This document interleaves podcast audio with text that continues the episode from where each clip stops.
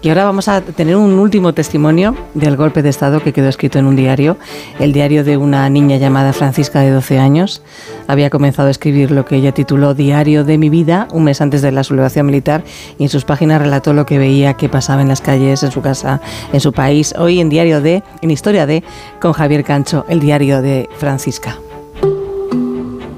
Francisca vio morir una democracia cuando ella era una niña. Aquel 11 de septiembre de hace 50 años ella escribió en su diario lo que voy a leer a continuación. Son las 11.45 de la mañana. El ejército, la marina y la aviación han decidido echar a Allende y a sus ministros.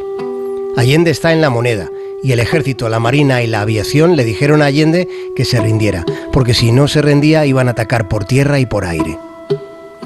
Resultado, Allende no se rindió y bombardearon la moneda. Van.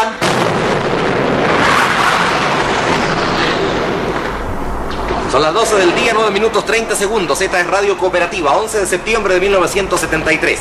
El centro de Santiago se está convirtiendo en un campo de Francisca estuvo escuchando la radio toda la mañana. Ella trataba de comprender lo que sería un trauma histórico.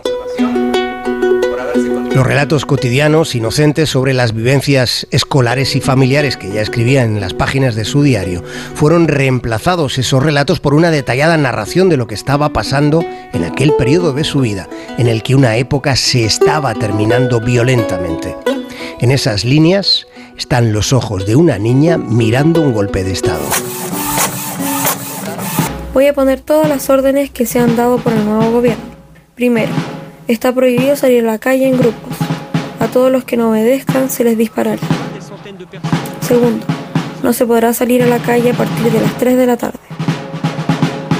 Tercero, los trabajadores no deben abandonar su trabajo. Los padres de Francisca trabajaban como arquitectos. Ella iba a un colegio privado. Era una familia de clase media con ingresos. Por eso su relato es especial, porque no está enfocado en las víctimas directas, como suele ocurrir con archivos de la memoria. Lo que se cuenta es una experiencia neutral de una niña que no tiene unos padres militantes. Francisca describe como espantoso el suicidio de Allende, al que ella considera un buen hombre.